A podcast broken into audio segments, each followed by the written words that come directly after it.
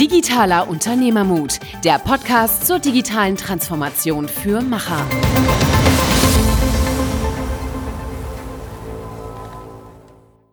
Hello and welcome to a new episode of our podcast Digitale Unternehmermut with Niklas and Michael. Today it's Michael only and I'm speaking with a special guest. This is Carlos Pierre. He is founder and CEO of Body, Badi is a Barcelona based platform that uses machine learning to match tenants, roommates, and landlords based on preferences, personalities, and interests. Uh, he has raised uh, $45 million so far, um, very successful startup. Um, and of course, you know, in the middle of the uh, Corona crisis, we talk about the impact of uh, the crisis to his platform. But moreover, we're talking about how to successfully uh, start a business and run a business and scale a business how to find the right people to do so, how to find investors, um, what are the challenges to do so. And Carlos has really a, a, lot of insights and learnings for entrepreneurs, young and old, in order to succeed, grow, and win in the marketplace. And it's a very special uh, interview and podcast. Listen in and enjoy.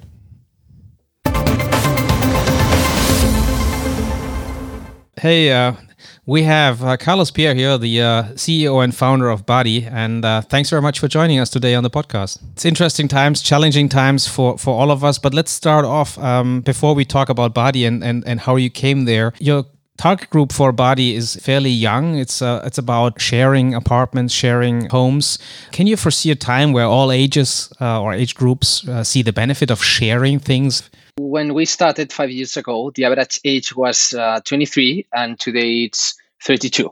So uh, this is not because of Badi, but it's what is happening in the in the um, room rental, uh, mid to long term room rental market or flat sharing market, and uh, this is because um, every year we are 80 million additional people on Earth. Uh, Earth is not becoming bigger, uh, so basically, there's uh, more density, and then uh, basically what happens is the rental prices increase, and there's a highest percentage of the population that cannot afford to buy or rent an entire flat. So we always say that um, in the next 50 years, we're going to be two times more people on Earth. So we will have two two solutions. One is going to one can be colonized on another planet, or the second one share the space that that we have. So we expect that the average age uh, keeps growing uh, every year. Of course, there's a limit to it. Uh, but uh, but yeah, we, we, we expect that um, grows a little bit more than, than 32 years. Do you think this has to do with so the, the, kind of jobs changing towards more nomads and you know going away from these large corporations? People are more in, independent, also where they live, where they work. Is it a trend which you benefit from? So it's it's probably it's fifty percent of uh, necessity, which uh, a lot of people they cannot afford to buy rent an entire property, and also the other fifty percent it's lifestyle. So right now we are way more nomads. Uh, I think it's way easier to move from one city to the other. All this about culture right now. Uh, we are more like mentally uh, ready to just uh, move faster from one place to the other, one city to the other, try new things and uh, also like millennials also they have this this different culture compared to to past past um, past generations where uh, we are more uh, nomadic.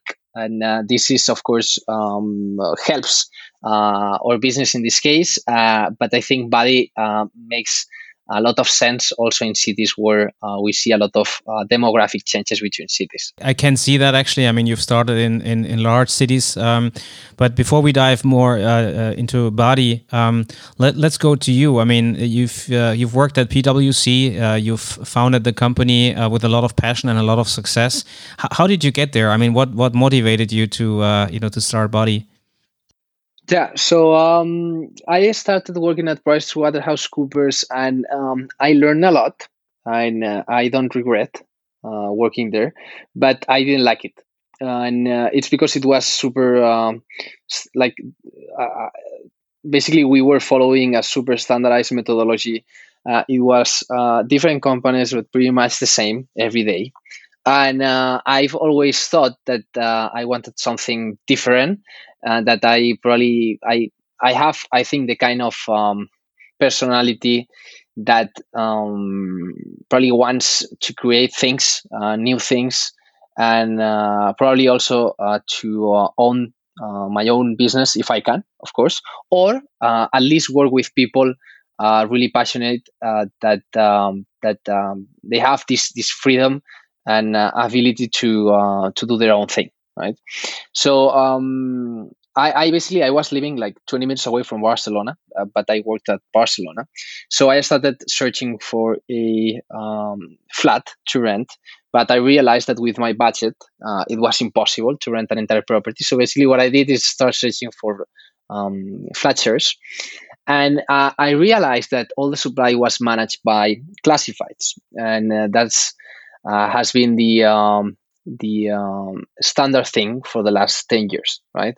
Uh, those those classifieds are doing a, a, good job. It's basically functional. You have uh, liquidity you have volume but the user experience uh, it, it's, it's not that good. And also with the technology that we have nowadays uh, it's it was difficult for me to to not think about how to easily improve the, the, the user experience of classifieds. So that's how the uh, where the idea came from and uh, I spent there in, at price like uh, one year and a half, and then um, I already started uh, with with this idea of uh, creating kind of a marketplace uh, only focusing on flat shares and adding the social component, which is something that classifieds don't have, and it's it's the the component that adds trust and and the social aspect uh, that makes it more personal and, and mainstream right? So uh, we had this idea at the beginning of creating this like um, uh, Tinderized flat sharing app. Uh, so basically, at the beginning, it was it was uh, similar to Tinder. The methodology you were accepting or rejecting profiles. Right now, it's it's uh, it has I think improved. Uh, so you have an inbox, and and uh, the, the model it's it's probably more um, more um, linked to what we know as a uh, rental marketplace like Airbnb, for example. Um, so that's uh, that's how we how we started. I mean, I, am not a designer. I'm not a developer. Um, so what I did is uh, I had a friend of mine who knew how to design. So uh, I was going every night at his house, and we were designing the first screens one by one. Once we had the designs, we uh, sent it to a uh, an external company for the development. Um, so they were charging us 15k which I, it's something that I didn't have. I didn't had. So basically, um, that was my first friends, family, well, probably only friends and family uh, round. And uh, it was a round of uh, 30,000, which I closed in around two months. So once I had the money, um, then uh, the external company started to to uh, write the code, and uh, then after it was launched for iOS and Android, um, basically I had uh, fifteen thousand euros to uh, to spend on on marketing, and that's how we started. That sounds great. I mean, this is de definitely self-made. Uh, when when when you started that way, this was in in two, 2015, right? Yeah. Yeah, that's correct. So I had the idea in probably March 2015. Um, I had the designs probably it was um, April 2015. Then we launched iOS, iOS, Android uh, September 2015. Okay, and uh, and uh, tell me a little bit about your experiences. Uh, you know, our our podcast. You know, the name is uh, um, you know entrepreneur courage. Uh, I mean, you you had a lot of courage to start off that way. Tell us a little bit about your experiences in the beginning. I mean, how did you how did you feel? I mean, what did you do? What did you learn? Um, where did you fail? Where did you succeed? Yeah. So basically, um, at the beginning, I didn't know anything about how to I didn't know anything about how to just launch an app. And so the first step was just literally uh, just having an app that was launched for iOS and Android. And then the second step was to see people using it. And then the third one was to see people really like renting rooms, right? Um, so at the beginning, there was a lot of unknowns. And I think um, what I did well, it's uh, I had a friend of mine who also invested in this first round and a friend of uh, of him also invested, but I didn't know him. So basically, the two of them, also besides investing, uh, they started helping me, and we became uh, a pretty good team of three people. And right now, I consider them as co-founders, and also uh, one is uh, interim COO right now, and the other one is chief people officer, right? Um, so I think one of the things that I did correctly because as only one founder, uh, sometimes it's difficult to make the right decisions or to have some challenges on, on your decisions. So I think it was good to have uh, two um, great people that also they thought uh, very different than me. Like I think the three of us, uh, we are super complementary, but we, we are we are different, right? And um, and I think it was good um, to have uh, those three. Uh, but then we, we made we made basically uh, like a lot of of um, of mistakes uh, iterations on the product. And, um, and yeah i think that it's it's it's hard at the beginning to to know exactly how the the um, how the product should, should look like uh, what is going to be the best value proposition uh, basically because you cannot i mean uh, the ux research that you're going to do at least the ux research that we did it was almost zero. Uh, we didn't have any data. Um, so basically it was um, uh, mostly about intuition uh, so I think that was a difficult part, but um, it, it, went well. And then, of course, it's difficult to get uh, to get fund, uh, basically to get the funding in place. And at the beginning, it was fast to to get those 30k because what I did is, I think it's important when when when you're pitching investors, even if it's too early, to have something that is visual because um, because we already had the, the, the screens design i put it those designs in in the presentation. So it was it was it was like uh, the the um, the uh, app was already uh, launched but it wasn't. I already had the the, the, the screen designs. And uh, so that's why we closed really really fast uh, those 30k and then it was difficult to get uh, the first seed round that was 300000 euros from a um, from a venture capital fund from Luxembourg called Mangrove Capital Partners. And raising money, it's always difficult. It's very difficult, and and it was difficult to me to get a lot of no's because uh, when you fundraise, usually, uh, I mean, of course, it's different if you are Facebook or or uh, or many other companies at the beginning, but uh, usually it's super difficult, and you're going to receive like 99% no's and 1% yeses. So uh, it's hard because it's something that you're putting a lot of time and efforts to it. And uh, just receiving a lot of uh, rejection, it's something that uh, a lot of people is not used to. But uh, and, and, mentally, if, if you're strong, I think it's um, it's uh, it's hard. So um, probably that's some experience around fundraising and was was the fundraising uh, the most difficult thing for you or uh, uh, or was it really more kind of the let's say missing experience in in applications or uh, in in that sort of uh, area you know where you didn't have any experience? Yeah yeah yeah but the, the thing is for example I, I think i'm i'm more like a product product guy so basically i like it. I like the challenges on on the product. I like to to spend hours and hours and hours thinking about the product and, and talking uh, with users and and even seeing the problems and thinking about the solutions. So i like to be involved in in product even if even during hard times.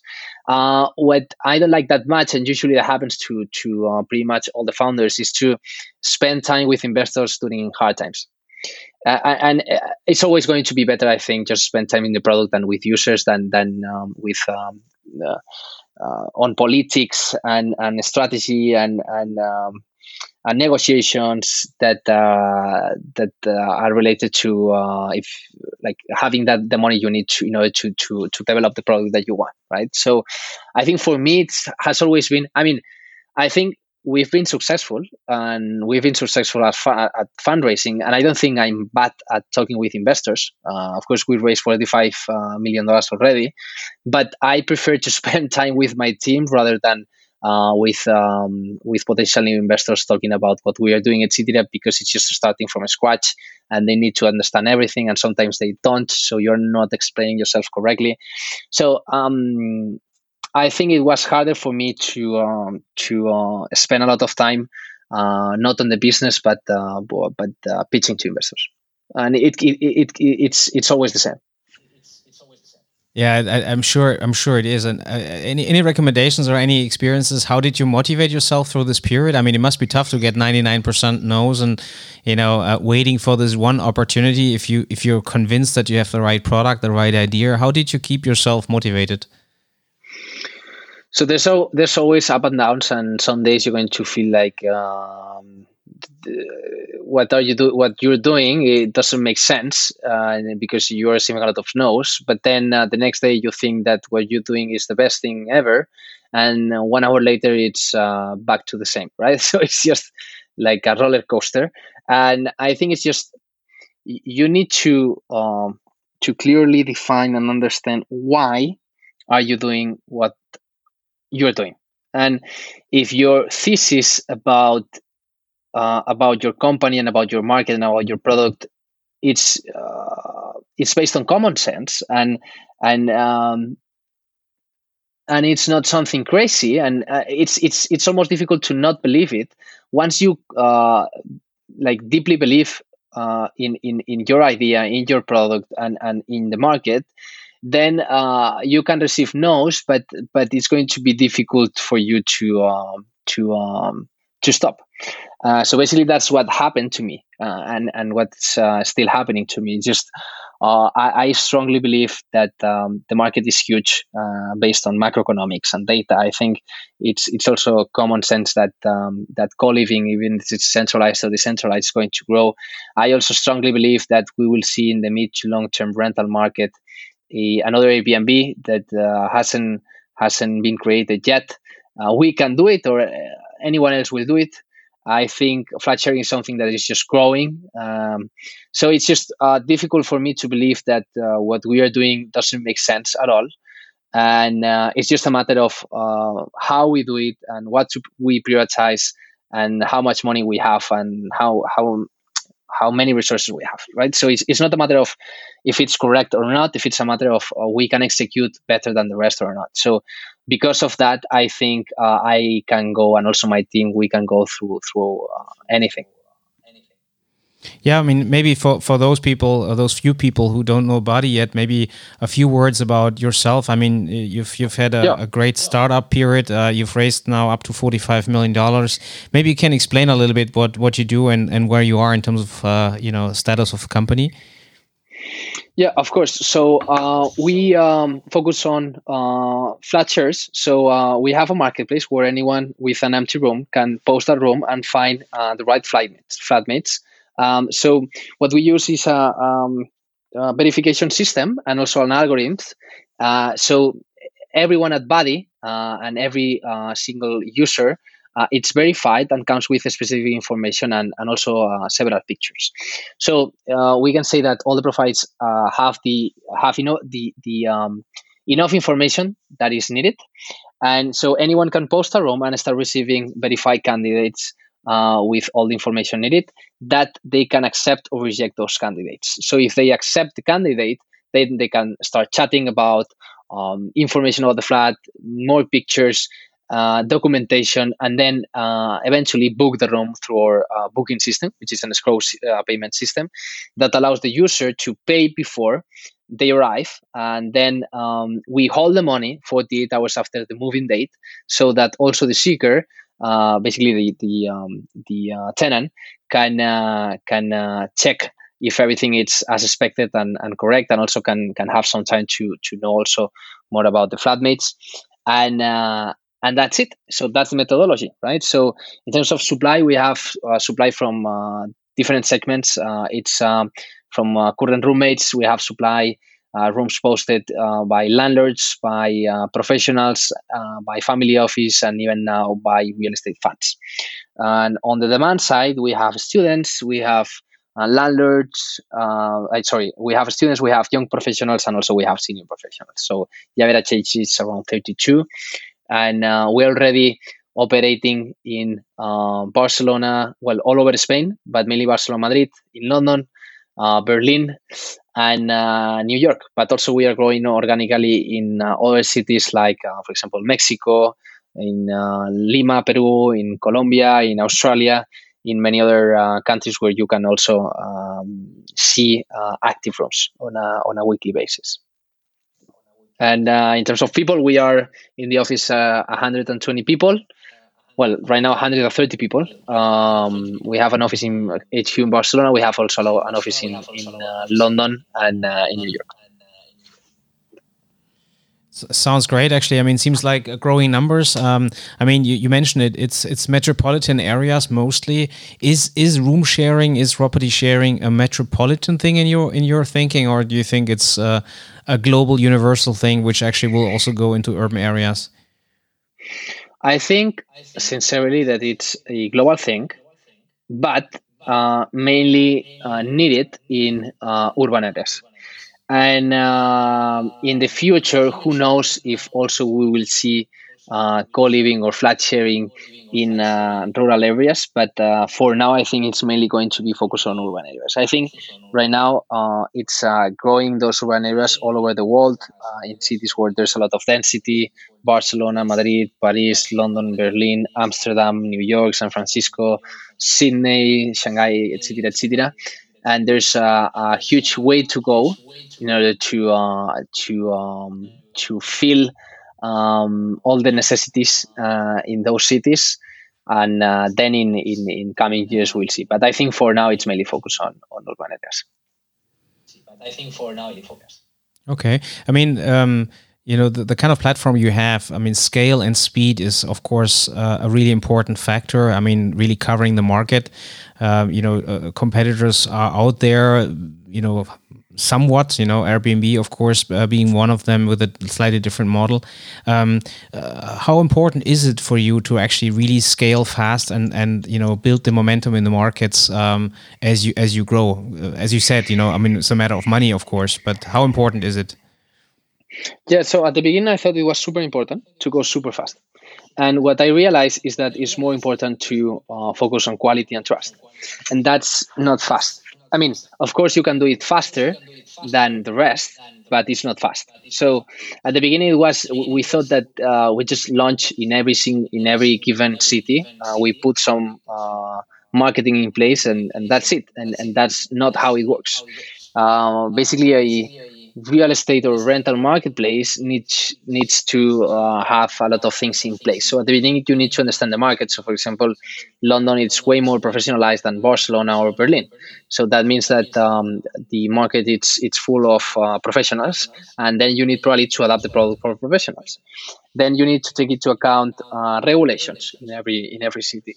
Um, then you need to focus on quality because you don't want a lot of listings being posted they, that they don't have nice pictures that cannot be booked online that uh, don't have a high lister score. We developed a lister score based on, on different different factors. Uh, because if you have a shitty supply, then the demand will come. You will pay for that demand, and then they will think that your product basically sucks. And uh, also, it's about trust. So usually in classifieds, what you see, it's everything but uh, you don't see trust. You, it's, it's impossible that you trust the platform in order to do, to do transactions, like for example in Airbnb. And it's because they don't do verifications, they don't have a moderation system like we do, they don't have algorithms in place, and uh, and basically the, the, the, users are not verified as as in, in, in, in, other platforms, right? So um, there's a lot of fraudsters, there are scammers, there are duplicates, there are passive listings. So you need to take all of that into account uh, uh, when you start in any given city in order to grow fast, but um, uh, lean and also um, uh, scale the quality. Basically, what we want is to have as much supply as possible with the best quality as possible, and that's important. So we, I believe that in any given city there's uh, the biggest classified site, right? In Spain we have Idealista, we have Fotocasa. In, in London, there's, in London there is um, SpareRoom. In, in US they have Craigslist and and, and Zumper, and uh, we don't expect to be um, to grow f- like more than those sites in terms of listings. What we expect is to have better quality which is different. So um, I could say that yes, I mean it's important to go fast, but uh, it's it's more important to offer the, the quality and the user experience that you want to offer because it's a main differentiation of your product. Yeah, I like I like that actually. I I, I do believe uh, specifically in times like this, trust is really uh, a, a really really important currency. Um, people are careful and should be careful. So online platforms sometimes have you know kind of the uh, the thought of not being trustful but fast and and uh, you know if you think about Amazon you know running running recommendations a lot of fake re recommendations uh, it's hard to verify them. So I think it's really important for consumers and for for people that trust actually becomes more of a, a stronger currency in uh, in any given online market uh, regardless of what you do. So I, I like that actually. It's that's a cool thing. But of course, you know, you have investors. I mean, they also want to see growth. Um, I, I, I, suppose, um, yeah. and and revenue. Um, how how how tough is the, uh, uh, the the pressure? Actually, I mean, you you put yourself under. Yeah. So, uh, I mean, in our case, I think we we we we even so we put the same pressure on ourselves than the pressure that um, investors are putting on ourselves uh, basically all of us we want i mean i believe also uh, the board uh, it's part of the company. So uh, i believe we are also in the same team and i believe all of us we want to go fast and and and increase the revenue fast and have the growth that we expect right? So i mean the last five years we have been growing uh, more than 3x uh, year on year and that's that's our plan. But for example in some cases we needed for example that's an example we needed to to um, to uh, ban or delete uh, maybe 40% of the supply that we had in, in one city because uh, it was full of, of duplicates and, and, and scammers and, and fraudsters. So uh, we, we needed to decide if we wanted to stop a little bit in order to have the quality that, that, that we want, because in the future that's going to be key, right? So I think it's it's important to have a short and mid-term strategy, but uh, it's super important to have a long-term strategy because then, if not, uh, you are going to end up probably as as, uh, as a classified site. Um, so I think that's key. Uh, I think that the, the um, the difficult thing to do is to find the equilibrium um, uh, between between uh, both things. Yeah, definitely, definitely. I think in order to survive, uh, specifically given times like this, you know, where you have a lot of online platforms, it's easy to ramp a quick platform, but it's really hard to operationalize this and and, and build a trustful uh, business. Um, uh, given that you need to scale it, I mean, uh, the efforts you have to put in place, you know, checking all those, you know, landlords, you know, making sure they're real, making sure, you know, the experiences, uh, you know, are, are good, um, verifying all those recommendations. I'm sure, you know, there's a lot of work to be done, you know, that's why you, you need a bigger team. And, you know, getting to that actually as, a, as an entrepreneur, uh, you know, probably the toughest thing is to get uh, a, a, good team, to have a good team. I mean, what, what do you are, are the key criterias for your team in order to uh, excel as a, as a team? Yeah. So um, when we hire, so yeah, so we're talking about our team. So in our case, when when when we hire people, we we expect um, the technical aspect of the position and also the experience that comes with it, and it's acquired. Uh, it's uh, it's already there. So that for me, that is the obvious part. For me, uh, there is something that is key and not like everybody has, which is uh, passion and motivation for one, um, the vision of the company, and second, for the position itself. You can be highly motivated with the company, but start in a position that you don't want or you don't like. Or you can uh, be working at a position that you love in a company that uh, basically you don't love. So um, it's important to have both. And what I've seen is that, of course, you need to nail um, uh, the experience and and uh, and the technical skills for for specific positions.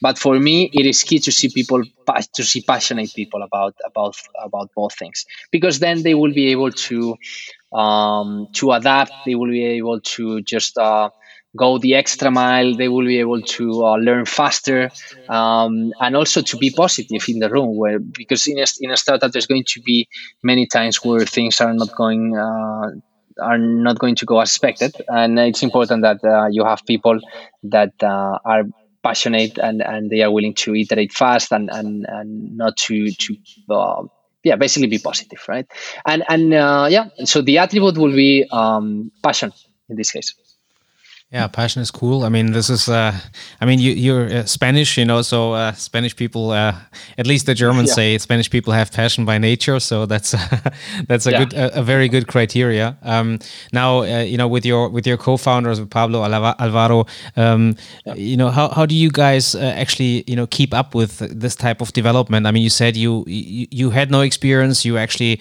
feel like you're a product guy. You're you're developing yourself. I mean, given you know the size and the growth of this business business, I mean, you personally and your co-founders, you ha you have to develop fast in order to educate and learn. How do you do? How do you deal with that?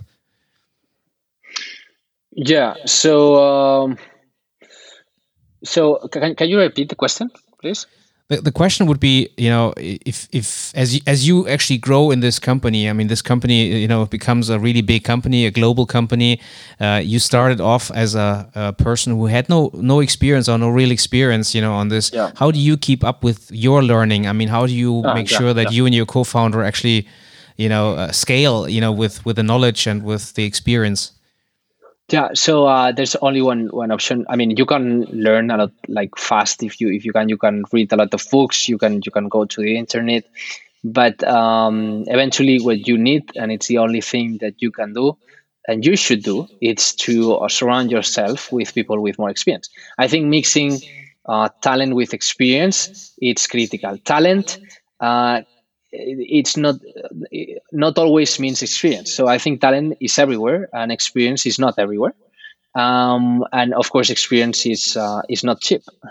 So basically, you need both things. So basically, I think in my team, so for example, we have uh, we have a uh, product team that has a lot of experience. We have a CTO that came from uh, Google San Francisco, with a VP engineering also coming from Google San Francisco.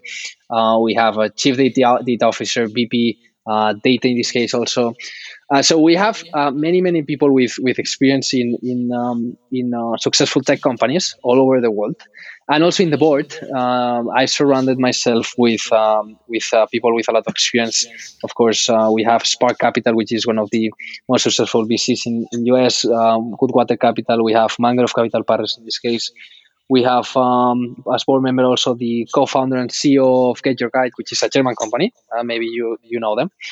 Um, so uh, uh, I think it's it's mainly about surround yourself with people with more experience. So then, uh, of course, you're going to um, fail sometimes anyway and make a lot of mistakes, but you're going probably to make less mistakes and you're going to fail faster and eventually uh, get to the right things uh, faster too. So I think that's key. Yeah, that's cool. Actually, it leads to the, the next question. Um, you know, any, any good recommendations where you failed uh, miserably and and uh, you learned quickly? Uh, so I learn. I'm learning, and I've been learning a lot uh, with uh, like having interactions with with external investors, and also um, having board meetings. So uh, having a board meeting represents um, articulating what are you doing, uh, what have you been doing the last three months, really fast. Uh, that like everyone needs to understand everything, and you should be able to uh, answer any kind of question. Uh, and also articulate what is going to be your strategy moving forward, and also being challenged on everything you are doing, and also anything that you want to do. So uh, you should be uh, you should know everything that you are presenting, uh, every detail, every number, everything about your strategy, and that helps uh, basically with with your learnings. I mean, and, and I think I've been learning really really fast, and also uh, my team due to due to uh, to explain what we are doing on a monthly and recurrent uh, recurrent basis in in this case. Um, in terms of uh, specific failures, um, I think, for example, uh, on so we are a tech company, and uh, what we sell it's it's uh, it's it's our product, right? So I think there's many many things that we can do, many ideas inside our team, and basically a huge and long uh, product roadmap and uh, with a lot of ideas right so how do you you don't have enough time to to develop everything you don't have enough time to test everything in fact you have you have uh, a short period of time that basically you buy with um, with money, and that money comes from investors, right? So basically, you will have around six months to develop new features that are going to have an impact in the next nine months, and eventually, then in 10, 12 months, you need to start fundraising again. So you need to decide what things and features and ideas to uh, prioritize, and uh, that's I think it's the key uh, for success. What are you going to prioritize, and how you decide how to prioritize. So I think at the beginning we were making choice choices uh, based on um, on um, not on data, we could say right? So we were making a lot of, uh, we were launching a lot, a lot of things, a lot of new features, etc. But not all of them they were working. Right now, every single decision that we make, every prioritization that we decide we're going to do, it's based on data, on proper UX research, qualitative, quantitative, etc., etc. So we know, even we can know how much they're going to hit uh, or KPIs, right? And I think that that has been key. So at the beginning, one of my learnings was um, uh, just be careful on, on what things you, you put your time and, and your money and and, and uh, probably uh, prioritize better. Yeah, I can imagine. I mean, given the the speed actually you're you're on, I, I think you have to be very clear about you know what what actually is leading to decisions and how do you actually um, correct them uh, if they're if they're not wrong if they're not right. But um, I, uh, I have a specific question now. Um, we have a lot of listeners, uh, mid-sized companies, and you know the situation in in most larger cities is similar. A lot of companies are building uh, innovation hubs or incubators or you know launching digital units. Um, that that in itself is happening. Um, what we see is the challenge that a lot of those people who are supposed to uh, work there don't find homes and they don't have homes to live in. Um, they might have a great office, but uh, you know the living situation is really not good.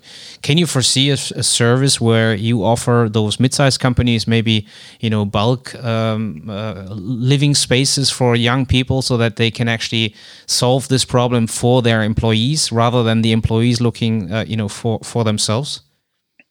Yeah. So um, we're already starting to um, work with uh, with uh, different partnerships with uh, with companies, right, and enterprises. So uh, basically, what we want to do is to um, to offer um, to offer the supply that it's most most uh, interesting and near, of course, uh, specific uh, companies, jobs, offices to um, all their employees, right? And that's exactly what you are defining. So basically, uh, we're already talking with several businesses in order to offer uh, a specific and and, uh, and probably more detailed experience to to enterprises and B two B. This is something that I think is super interesting, and we're already doing.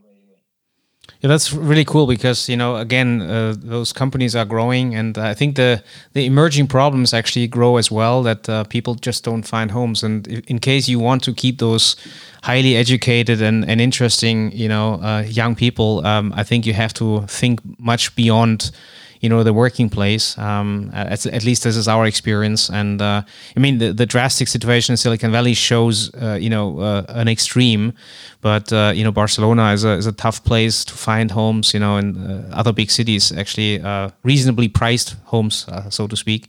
So I think it would yeah. be great actually to have an offer where those companies can actually do more for their employees and maybe differentiate themselves from larger companies, enterprises who maybe can afford uh, to pay higher salaries, but um, you know, don't worry ah, about ah, okay, so much. Okay, okay, yeah, I get it now. Yeah, yeah, yeah.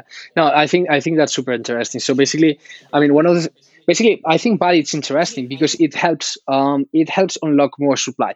So also eventually that helps also to maintain the prices because if you have more supply in a supply constrained market basically then uh, you're helping to maintain some prices in place right? So um, we do that as uh, with our marketplace and also we do that with Badi homes. So Badi homes it's basically uh, a pilot that we did and, and, now has become something that is pretty relevant also to us and i think it's going to be super interesting which is we work with real estate funds uh, to basically become their property managers and we do a 360 service so that we can offer the best quality supply and at the prices uh, at the specific prices. So we can also control the those prices right?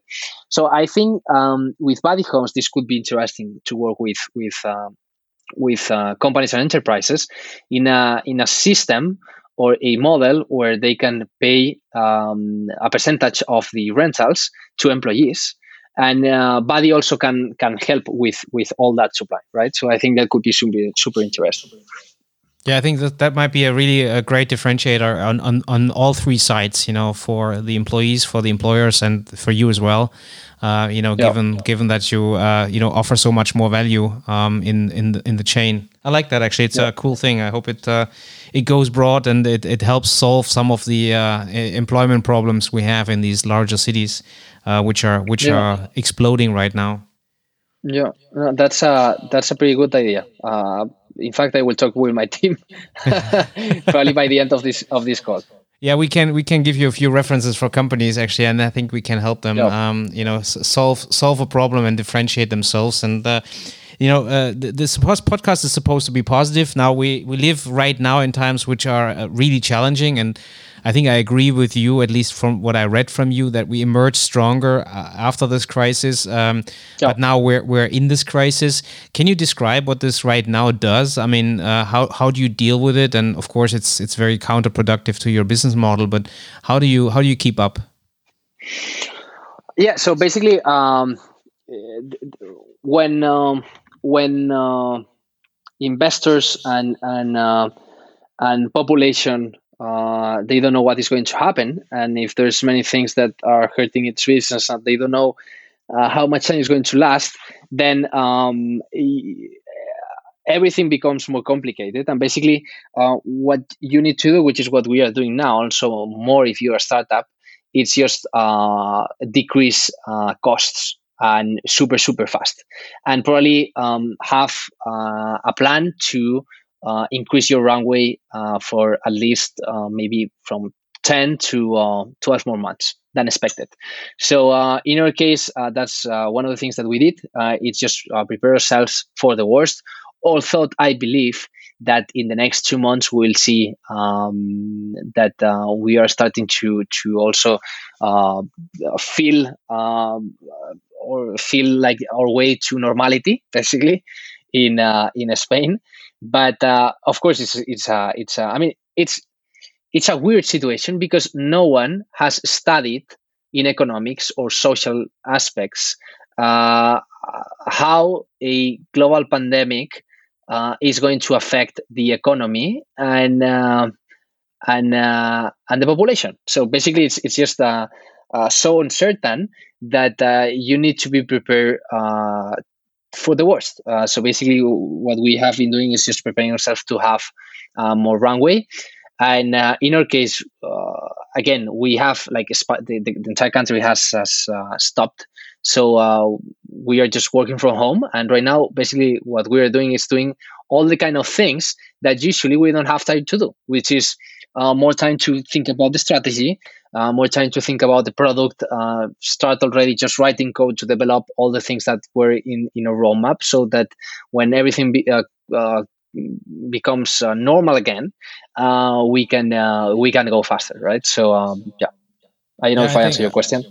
Yeah, no, you did, of course. I mean, it's tough as, as we're all in we're all in this, you know, and that's the interesting part. It's not affecting one or the other; it's actually affecting everybody. And um, uh, as as tough as it is, but you know, one thing there is also good things, you know, uh, happening uh, when we send our employees to home office.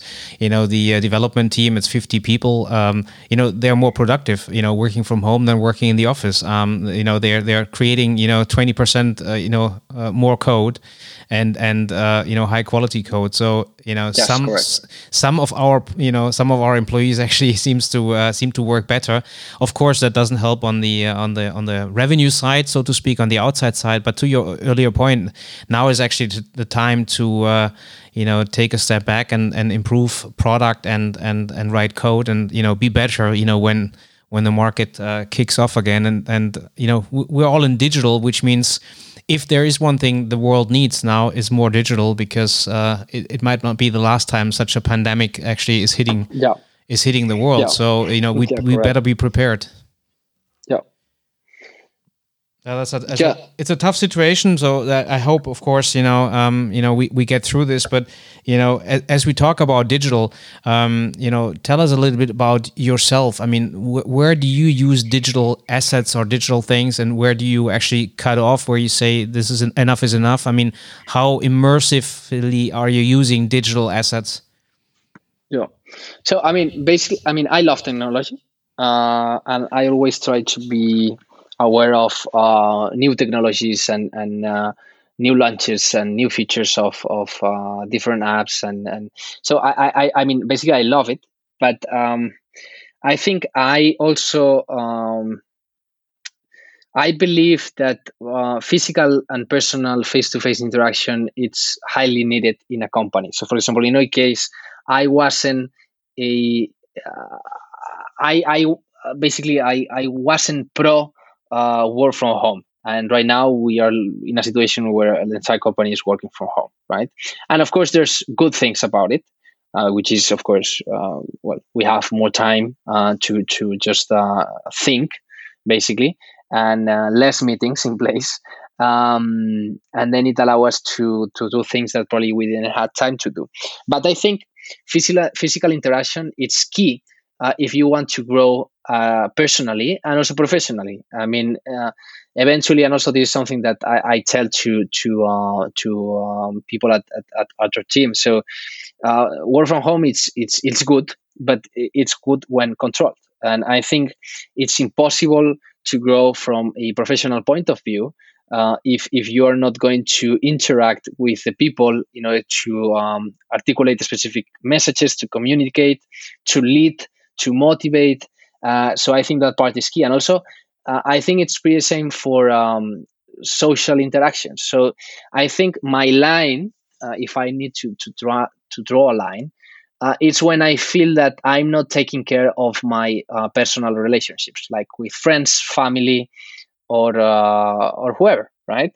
Um, and and and this I think sometimes it become it becomes clear when when you're not taking the proper time to take care of your relations, and I think um, personal relations uh, need need some. Um, uh, you need to take care of them basically, and you need to spend some physical time, face to face time, and quality time and i think that's uh, that's highly needed. So um, probably that's that's uh, my draw line. But i, I i've never had um, problems because i think I'm, I'm a person who personally has a personality of of um, of uh, of just having those physical interactions right? So yeah, I think it needs to be a balance. You know, probably you know working from home also requires that you have some experience, some work experience. That you, you know, you also have a leadership style in your company, which allows uh, you know people to to manage at home. But to your point, yeah. I mean, you know, I've I've worked you know years and years, you know, in global jobs, you know, being on the road, being on my own um, you become lonely. I mean, that's uh, as, as, as, as tough as it sounds, you know, I mean, you're, you're missing these interactions to your point, you know, the learning experiences in times where, you know, I, I would say the last 10 years were probably the more ex- most exciting times of my life because, you know, whatever, you know, develops, everything seems to be possible. Um, you know, and I think this is something where as a team, you just can, you can just, you know, do anything, uh, you know, together, um, which uh, an individual, you know, probably cannot cannot you know do so to your point i think it's important to be together but at the yeah. time you know right now i think you you also need to find a way of um, coping with it and you know if you if you we have a lot of clients you know and also a lot of listeners by the way who are also against home offices uh, uh based on different reasons but it's interesting yeah. when you when you talk to them now you know how, how, much they appreciate technology because it keeps it keeps the company going uh, so yeah. it's interesting when things don't when there's no alternative you know you, you move quickly in your head yeah. you know and, yeah. and and make things happen so uh, you know th- that's what technology can really help us um, as, as long as we don't uh, lose sight of what you just said you know the social aspect uh, you know the, the, the family aspect etc so i think it's an interesting time also where there's a lot of learning uh, which we used, which we would not have, you know, without this crisis.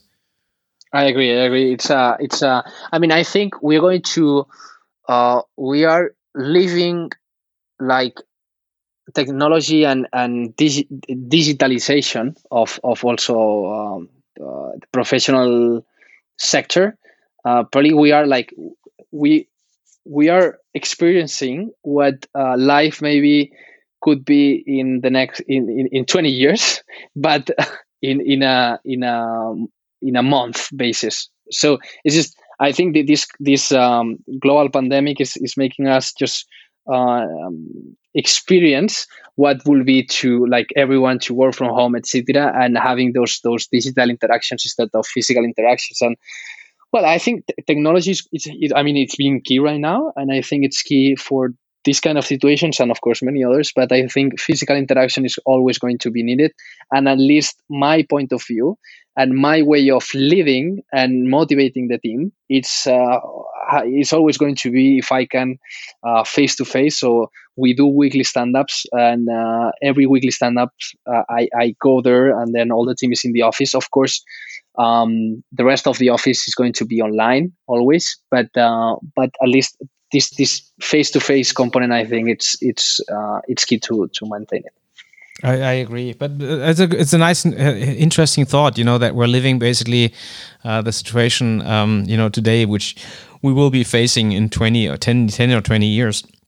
Yep. I think uh, yep. that that might might well be true because a lot of companies right now realize that they don't have a digital value chain that they just really depend on the physical interactions only uh, and that yeah. this could be the end of your business. You know, if you don't, I mean, if you if you are actually, uh, you know, trade fairs, if you're organizing trade fairs, you know, like uh, the Barcelona Mobile uh, Trade Fair, for instance. I mean, if you don't have any digital uh, equivalent where you actually have a value creation model, yeah. you're dead. You know, you you just you're dead, and and that's really interesting thought. Where I think nobody two months ago nobody has had this thought you know in a in a such in such a drastic way in their head that value yeah, chains correct immediately change. Yeah, it's uh, speeding, speeding everything. That's true. Correct. Now let's go to the last part. Um, we're always asking, you know, for for inspirational, um, you know, ideas and insp inspirational sources. Where do you educate yourself? I mean, do you have some some uh, good reading recommendations or anything where you now that now that we have a bit more time? I mean, where where where do you inspire yourself? Read your uh, read, uh, you know, and and get information from. Yeah, so um, it's a mix of um, of several channels. One, of course, it's books. Um, the other one, it's uh, internet and uh, Medium. The other one, of course, it's uh, the people I know or pe- some people that I don't know and I try to know. and uh, and also um, these days, I'm also. It's the first time I um, I um, I I remember right now of a masterclass, and I think super interesting because there's super interesting people there. And uh, last uh, video that I seen or last lessons was a lesson from Bob Iger, the um, former CEO of uh, Disney, and uh, I think he's. Uh, I already even bought uh, his book, and I think um, he he could be one of my inspirational sources uh, from now on as a CEO. So I think there's different type of types of profiles. There's uh, like pure uh, entrepreneurs, um, like um, like Elon Musk, like um, like uh, well, like many others, right? But I think then there is uh, some people that they have a profile more um, more a more CEO profile, we could say, right? So I think it's it's a little bit a difference. Then we see some people that they have both, uh, which is like they are great entrepreneurs, but also they could be great CEOs of huge corporations. Um, but yeah, so I think those channels probably right now, and uh, and Bob Iger, it's it's it's definitely one, one of them. Um, Elon Musk, it's also a, a, another one. I mean, I read um, a book about Tesla, which is called Insane Mode, and I think it's it's a pretty easy uh, read, and I think it's interesting not because of the technical stuff that you will see in the book, which is which is uh, not technical, but uh, because of it, it's kind of the situations that you may live as an entrepreneur, and and when you read these these these stories about about Tesla or many other companies, you see that it's not only not going to be easy, but are the ones who uh, just live uh, and survive through uh, through very difficult times, the ones that uh, eventually succeed. So I think that's that's also important.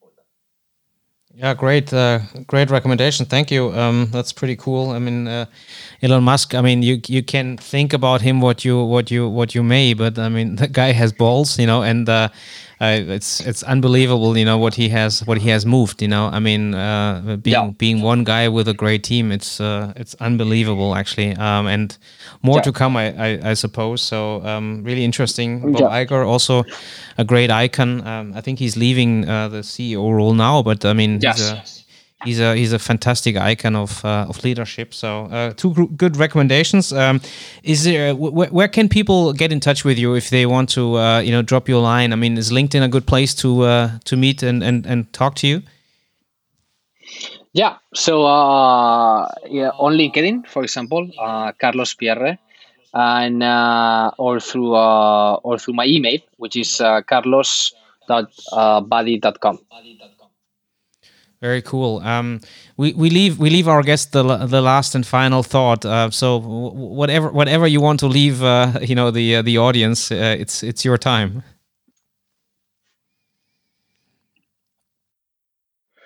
Okay, so um, well, I think based on the current context and situation, uh, which is um, which is something that we weren't expected, I think um, like sometimes startups they go through difficult times but difficult times are not coming to everyone at the same time and and maybe n- not at the same level in in every in every startup right? But i think this situation it's hitting everyone at the same time and at the same level. So i think it's a good time to um, to just uh, become super efficient just uh, be innovative and uh, and I think learn a lot. I mean, I think um, it's it's important uh, to grow professionally and personally, to go through uh, great times, but also to go through uh, difficult times. And I think. Uh, of course, this is difficult times, and it's not going to be easy. But it's an opportunity to grow professionally and, and personally. And, and I think we I'm learning a lot of things uh, as a CEO, and and I think um, um, Badi can come uh, out of this as a uh, better company uh, and uh, and even can help uh, to succeed faster if, of course, everything returns to normality soon. Um, so just keep it up and yeah, and and believe in and in your idea and have the passion to to just go for it. Very cool, um, Carlos. I, I, thank you very much for your time and uh, wish you, you know, personal health, but also, you know, uh, all the best for Badi and, uh, you know, uh, keep up with this great work. And you know, I'm sure we we hear from you and hope uh, you get through this crisis in a in a good shape. Thank you very much. Thank you very much. Vielen Dank fürs Zuhören. Wir hoffen, dass äh, auch für euch einiges an spannenden Informationen und auch ein echter Mehrwert dabei war. Gerne gebt uns äh, eure Meinung zu den Themen, gebt uns Feedback auf allen Kanälen. Die sind äh, in den Shownotes wie immer verlinkt. Da findet ihr auch die relevantesten Infos von dieser Episode. Und dann freuen wir uns natürlich, wenn ihr nächste Woche wieder einschaltet. Vielen Dank.